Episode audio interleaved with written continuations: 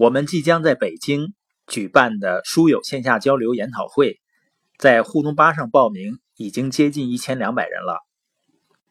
前两天呢，见到一个朋友，他这些年过得很辛苦，他让我给他一些建议，我就跟他聊到了我们的研讨会。他说啊，我这个人就喜欢自己摸索，不喜欢开会。因为听一万句也不如摔个跟头。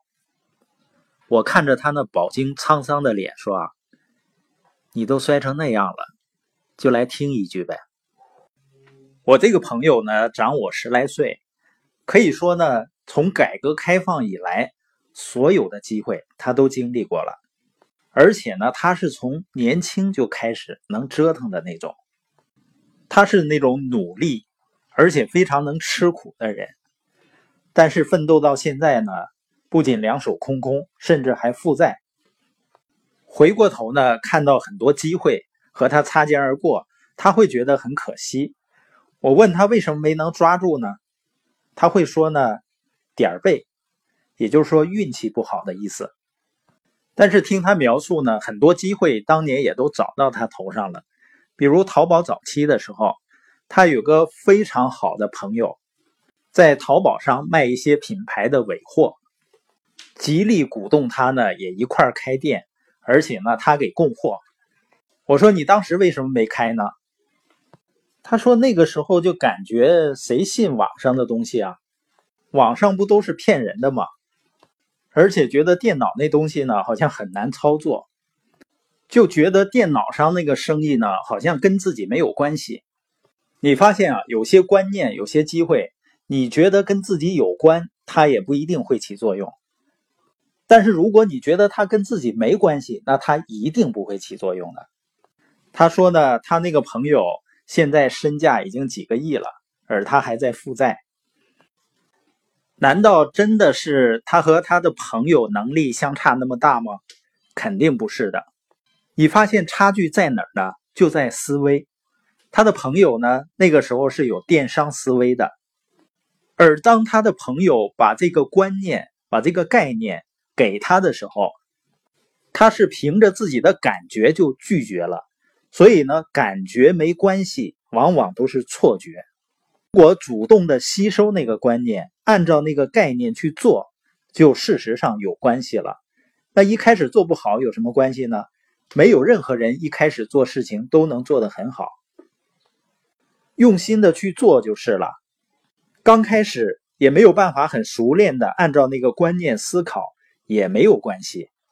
反复的琢磨，反复的尝试，自然而然就开始深入了。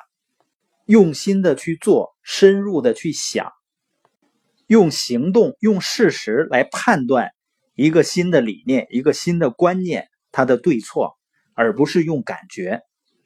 因为商业规律是啊。越是有价值的机会，它越不符合大众的口味的。我们先要假定每个观念、每个新的思维和理念都跟你有巨大的关系，然后调动自己所有的思考去琢磨、去研究、去想象。所以，对新的理念和新的思维敏感是很重要的。我们都知道巴菲特的午餐拍卖会。中国呢有个段永平，他花了六十二万美元和巴菲特一起吃了饭。很多人问他值不值，因为大家觉得啊，你要喜欢巴菲特的理念，去学习就可以了。现在关于巴菲特的书啊都有很多，为什么还花那么多钱去专门跟他吃一顿饭呢？你喜欢那个鸡蛋，不一定非得和那个鸡一块吃饭吧？段永平说啊。实际上呢，他也知道，要想学巴菲特的东西呢，在公开的场合都会有的，因为巴菲特他是不保密的。他就想通过跟巴菲特一起吃饭，这样呢，以后就可以对巴菲特的东西更加关注，以后就可以少犯错误了。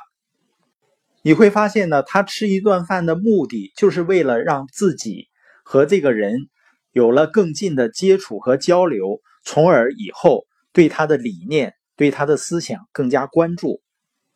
所以，怎样才能够不让真正的机会总是和自己擦肩而过呢？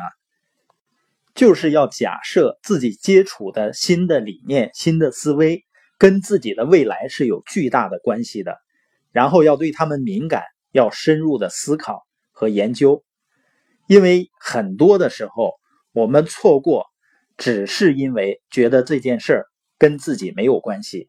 当然，也有的时候呢，有的人是为了逃避困难，他自己在骗自己说这件事情和我没有关系。